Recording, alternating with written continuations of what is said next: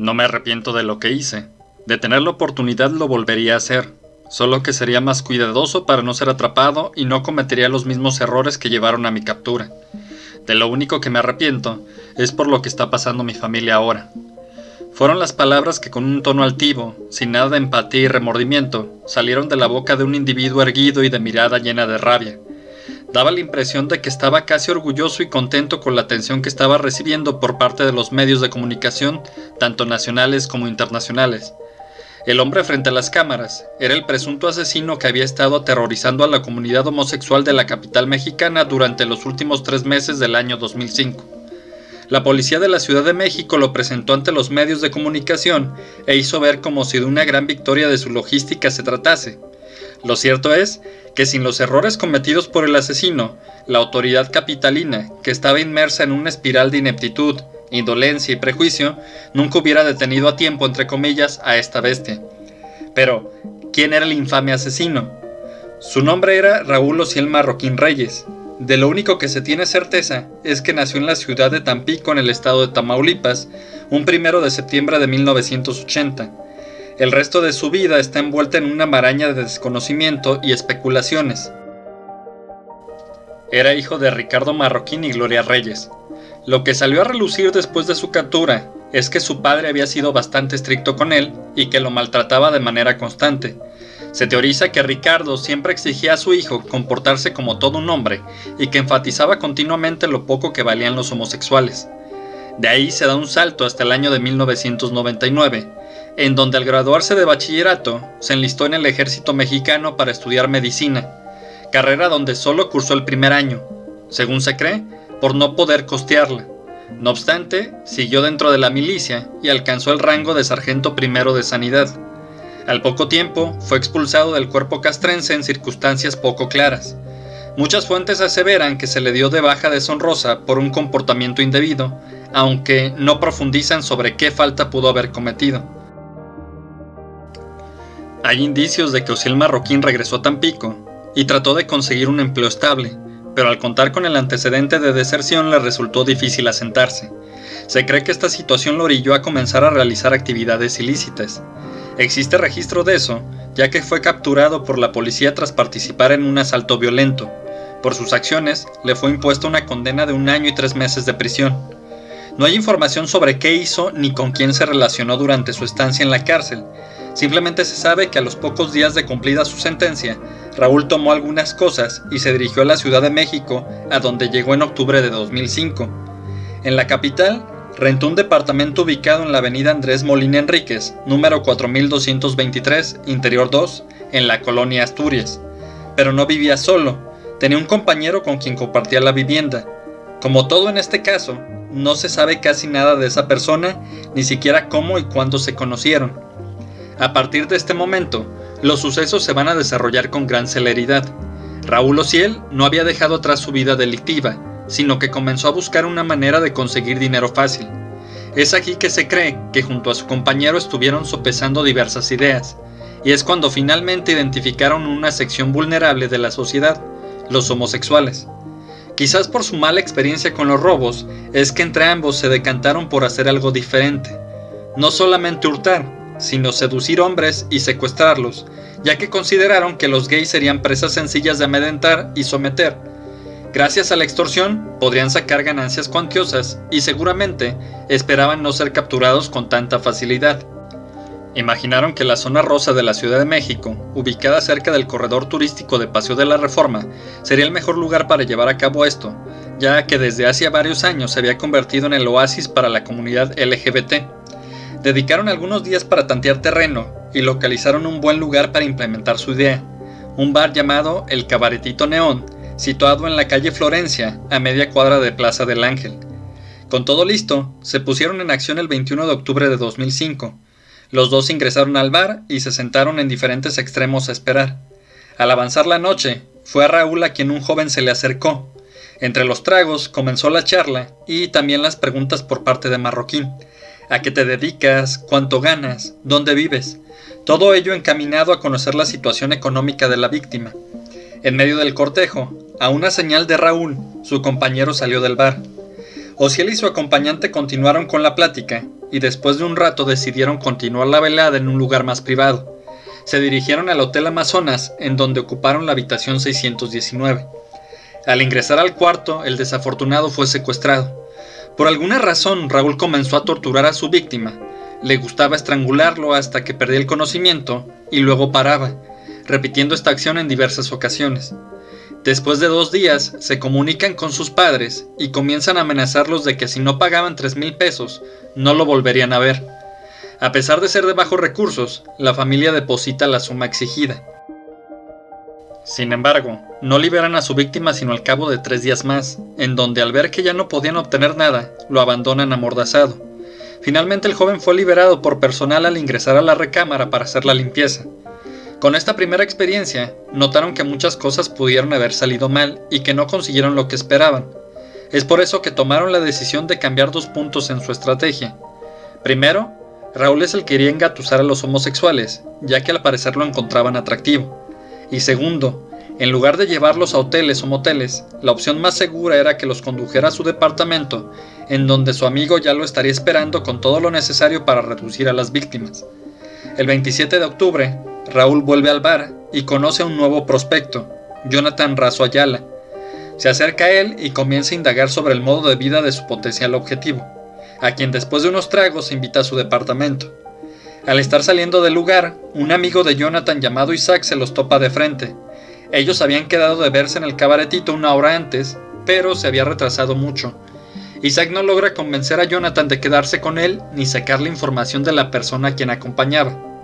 Al llegar al departamento, Ociel somete a Jonathan con una llave china, seguramente aprendida durante su estancia en el ejército, mientras su compañero le ataba las manos con cinchos.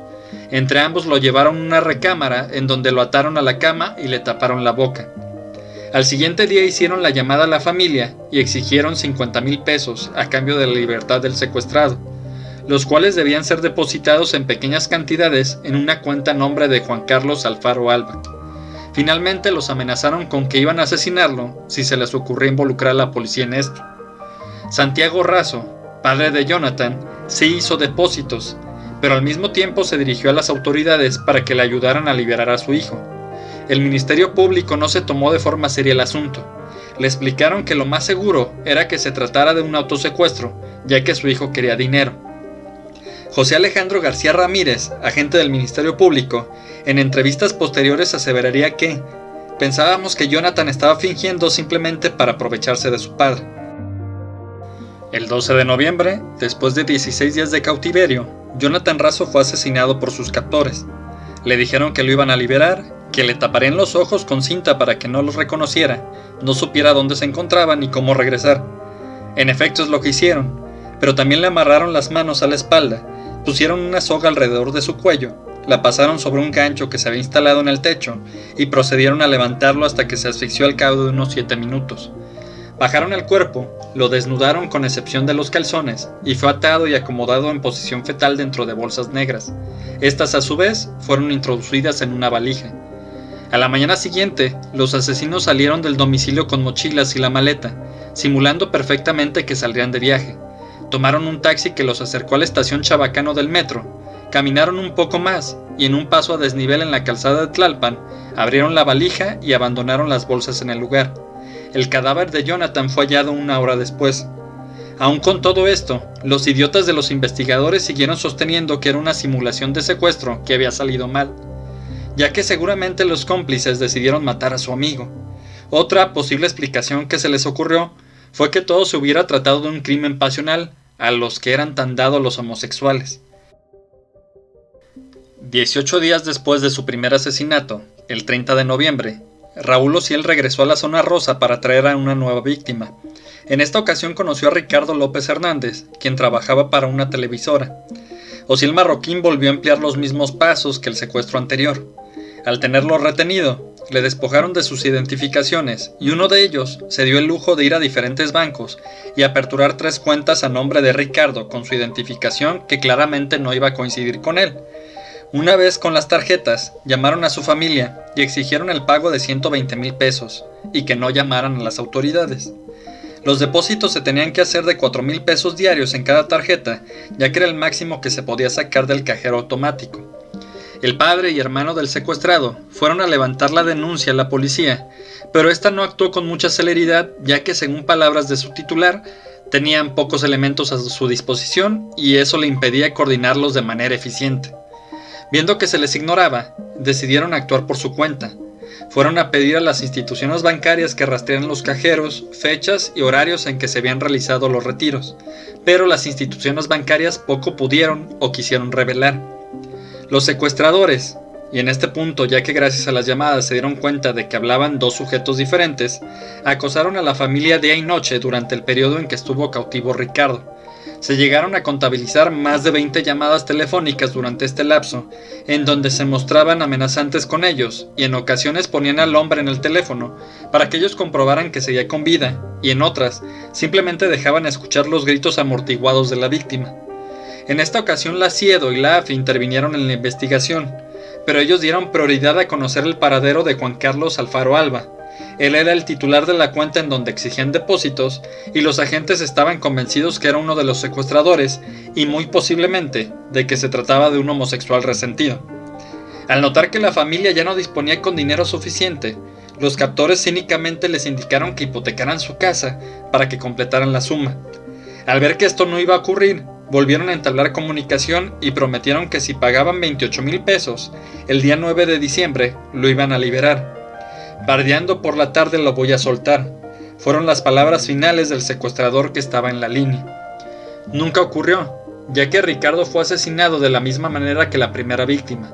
La única diferencia fue que en esta ocasión Marroquín tomó una navaja y marcó la frente del occiso con una estrella de cinco picos. Esto con la clara intención de confundir a los investigadores y que creyeran que otra persona, quizás un rito satánico, estaba actuando en contra de los gays. Metieron su cuerpo desnudo en posición fetal en bolsas negras y luego dentro de una valija. Bajaron a la calle y tomaron dos taxis. Uno los llevó al metro Chabacano y otro a la avenida Miramontes, con la idea de despistar a algún testigo que pudiera hablar con la policía. Finalmente abandonaron la maleta en un paradero de autobús, en donde fue reportado por una mujer que quiso moverla y vio que estaba muy pesada. El cuerpo fue llevado a las instalaciones de la morgue capitalina y ahí permaneció. La policía ni siquiera tuvo la delicadeza de avisar a sus familiares que un cadáver con las características de su desaparecido había sido localizado. Fue el papá de Ricardo, quien días después, al ver en las portadas de los periódicos amarillistas el macabro hallazgo de un cuerpo localizado en una maleta, tuvo un mal presentimiento y se dirigió al CEMEFO, en donde finalmente reconoció a su hijo.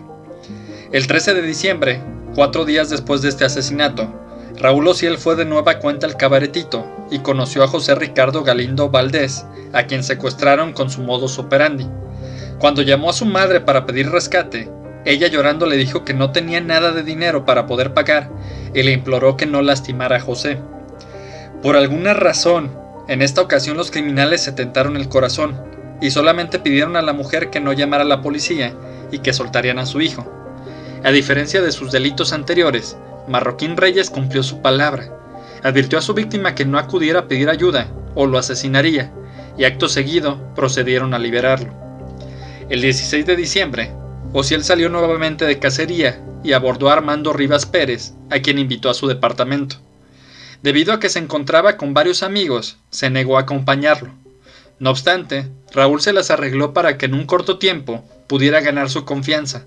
Lo convenció que estaba interesado en conocerlo mejor le pidió su teléfono y acordaron una cita para la tarde siguiente.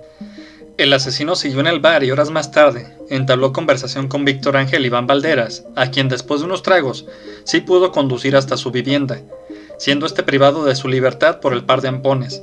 No contentos con ello, Osiel Marroquín se dirigió al día siguiente a su cita con Armando.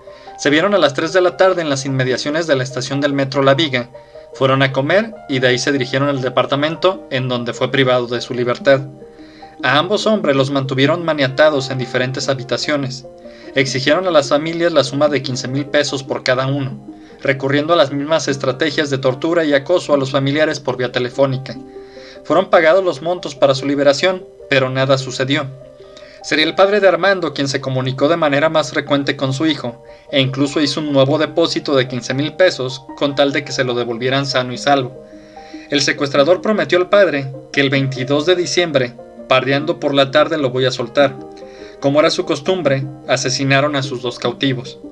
Y es en este punto en donde la suerte, por llamarle de alguna manera, se le acabó a Marroquín, logrando lo que las incompetentes y prejuiciosas autoridades no pudieron. Al igual que en los asesinatos anteriores, asfixiaron a los hombres. Aquí hay discrepancia en las fuentes ya que en unas dicen que los metieron en una sola maleta y en otras se asevera que emplearon dos. Lo importante es que, afortunadamente, en ese momento se dio una mezcla entre la confianza desmedida por parte de los secuestradores, ya que no estaban ni cerca de atraparlos, y de la famosa estupidez mexa. En lugar de hacer las cosas como siempre, en ese momento pensaron que la maleta o maletas tenían mucho peso. Es así que temieron que al intentar subirlas a un taxi resultaría demasiado sospechoso. Así se les ocurrió que lo mejor era salir caminando por la calle, Totalmente confiados y con una hueva impresionante, simplemente dejaron su carga a unos 100 metros de distancia de su departamento, recargada en una jardinera. Como era de esperarse, a las pocas horas los vecinos hicieron el macabro hallazgo y llamaron a las autoridades.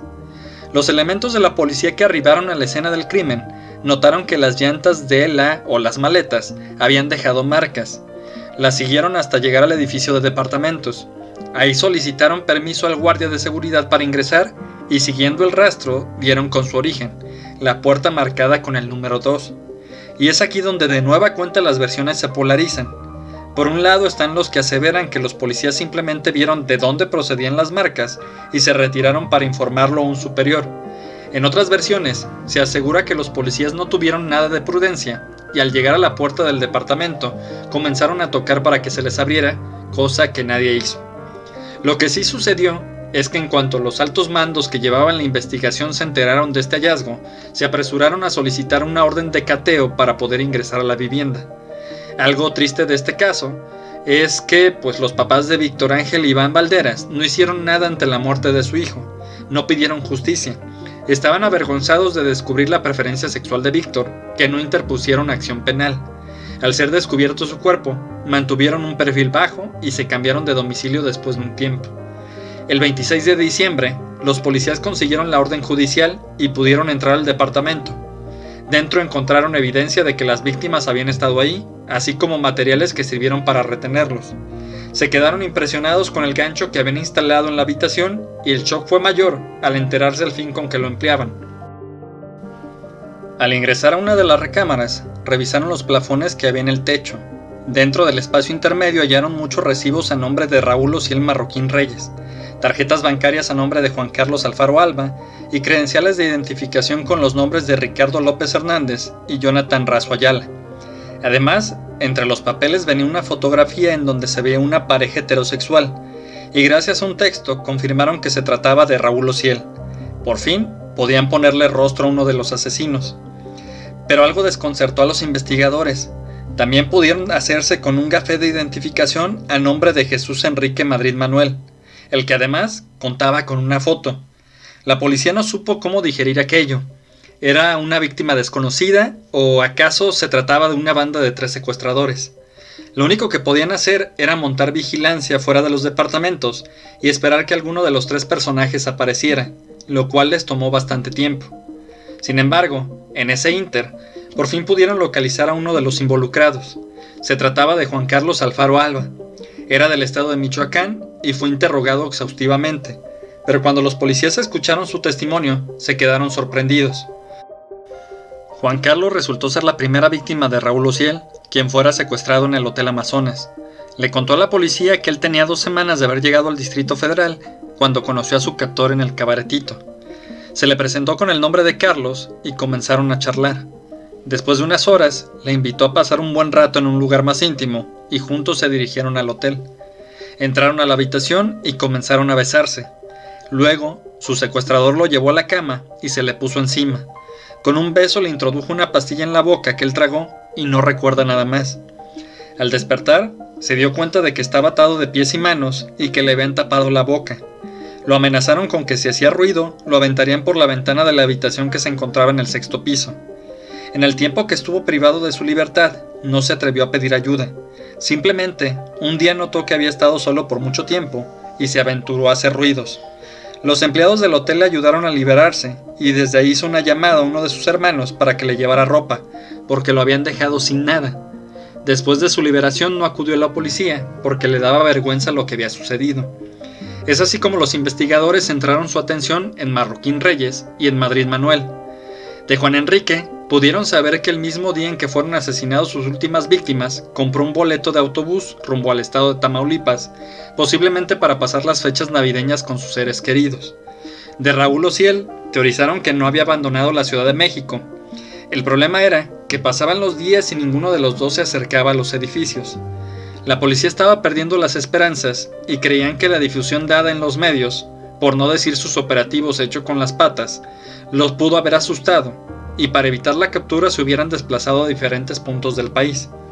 Fue el 23 de enero de 2006, alrededor de las 4 de la tarde, cuando los agentes apostados fuera de la vivienda de los secuestradores observaron un sujeto que se comportaba de manera sospechosa. Iba y venía y luego se quedaba viendo los edificios. Al acercarse, se percataron de que era idéntico a la fotografía del sospechoso. Al llegar junto a él le preguntaron qué hacía, a lo que el hombre respondió que se llamaba Raúl Ociel Marroquín Reyes y que antes vivía ahí en el departamento número 2. Ante esto, los policías procedieron a arrestarlo. Él no puso ninguna resistencia, simplemente les dijo que ya sabía por qué lo hacían y los felicitó. Es más, confesó que tenía pensado secuestrar y matar a tres hombres más de nombres Iván, Mario y Oscar, que simplemente estaba esperando a que su compañero Juan Enrique Madrid Manuel regresara porque él no podía someterlo solo. El sádico no fue difícil de interrogar, estaba ávido de dar información y contar todo lo que él y su cómplice habían hecho a lo largo de estos tres meses. La PGR emitió un comunicado en donde se informaba que el asesino serial sería presentado ante los medios el 26 de enero de 2006, que es donde dio la declaración con que se dio inicio al episodio. Con su rápida captura, las autoridades alardearon lo eficaz de sus operativos, pero de nueva cuenta recalco que fue suerte. Suerte de que esos imbéciles fueran desorganizados y huevones, ya que si nos fijamos en la cuestión geográfica, todos sus secuestros y asesinatos fueron realizados en su zona de confort. El cabaretito Neón se encontraba 20 minutos en transporte público o una hora a pie de su casa. La estación del metro La Viga queda distante 4 cuadras y la del metro Chabacano a unas 15. Lo que facilitó su tarea fue que atacaran un sector vulnerable y que la policía de México sea de las más indolentes, estúpidas y sin preparación a nivel mundial. Una vez detenido, los especialistas perfilaron psiquiátricamente al asesino del arco iris y lo clasificaron como alguien sin empatía, narcisista y proclive a las perversiones sexuales. Esto, junto con sus rasgos egocéntricos y de marcada megalomanía, lo inclinaban hacia la tortura. Secuestraba y asesinaba, ya que buscaba en su vida emociones fuertes y había vivido siempre una existencia parasitaria, sin olvidar que ya empezaba a tenerle el gusto a coleccionar trofeos, en este caso las identificaciones de sus víctimas. Siempre aseveró que no era homofóbico, sencillamente secuestraba homosexuales ya que aseguraba que eran más manejables, aunque con sus declaraciones, en donde atacaba a esta comunidad y su manera violenta de actuar hacia con ellos, se contradecía constantemente. Todos los especialistas remarcaron que poseía una homosexualidad reprimida, algo fácil de creer si tengo en cuenta de que para atraer a sus víctimas hubo más que besos. Así que era eso o era un muy buen actor. Afirman también de que a pesar de que nunca hubo contacto físico, sí desarrolló un idilio hacia su compañero, en donde tenía fuertes vínculos afectivos hacia Madrid. De hecho, la teoría más aceptada es que él se entregó, porque él y Juan Enrique ya no volverían a trabajar juntos. Creen que el último homicidio sirvió de despedida porque su cómplice sabía que podían atraparlos. Al saber que su compañero no regresaría, el Marroquín perdió el deseo de continuar y simplemente se despreocupó de lo que le pasaría. Es por eso que se entregó y habló tan fácilmente. Lo único que le quedaba era llamar la atención con todo aquel que quisiera escucharlo, los medios de comunicación, por ejemplo. Tras su primer juicio, fue condenado por el primero de sus secuestros y asesinatos a 60 años de prisión y encarcelado en el reclusorio oriente de la Ciudad de México. Hasta febrero de 2010, ya que México tiene una justicia pronta y expedita, se le dictó una sentencia de 280 años de prisión sin libertad condicional por los cargos de secuestro, homicidio y crímenes de odio. Ese mismo año fue trasladado al reclusorio de Santa Marta Catitla en Iztapalapa. Juan Enrique Madrid Manuel sigue prófugo de la justicia, En 2013 se corrió el rumor de que había sido capturado, pero ningún medio confirmó esta noticia. Las historias van desde que ya falleció hasta que se fugó a los Estados Unidos. Gracias por llegar hasta aquí. Espero les haya llamado la atención el caso de la noche de hoy. Les recuerdo que puedan escuchar el diferente contenido a través de las plataformas de Anchor, Spotify, Google Podcast, Apple Podcast Breaker, Radio Public, Overcast y YouTube. Reitero el agradecimiento y los dejo con algunas de las declaraciones del sádico. Hasta pronto. Me desplazaba yo a lugares frecuentados por homosexuales. En este lugar ellos mismos me hablaban a mí, me abordaban, platicábamos un rato y ya fuera en ese mismo momento o posteriormente los invitaba a mi departamento, accedían, iban por voluntad propia y en este lugar los sometían. Utilizaba una llave conocida como china que aprendí en un adiestramiento militar eh, tenía un compañero que me ayudaba a hacer esas actividades y solíamos inmovilizar a nuestra víctima cuando lo íbamos a ejecutar. Lo poníamos de pie, sujeto de pies y manos. Poníamos una soga alrededor de su cuello, lo levantábamos con un gancho que habilité en un departamento que renté y lo colgábamos alrededor de 4 a 5 minutos para que falleciera. De las cuatro víctimas mortales hubo uno al que marqué con heridas, cortan, con, heridas cortantes en la frente,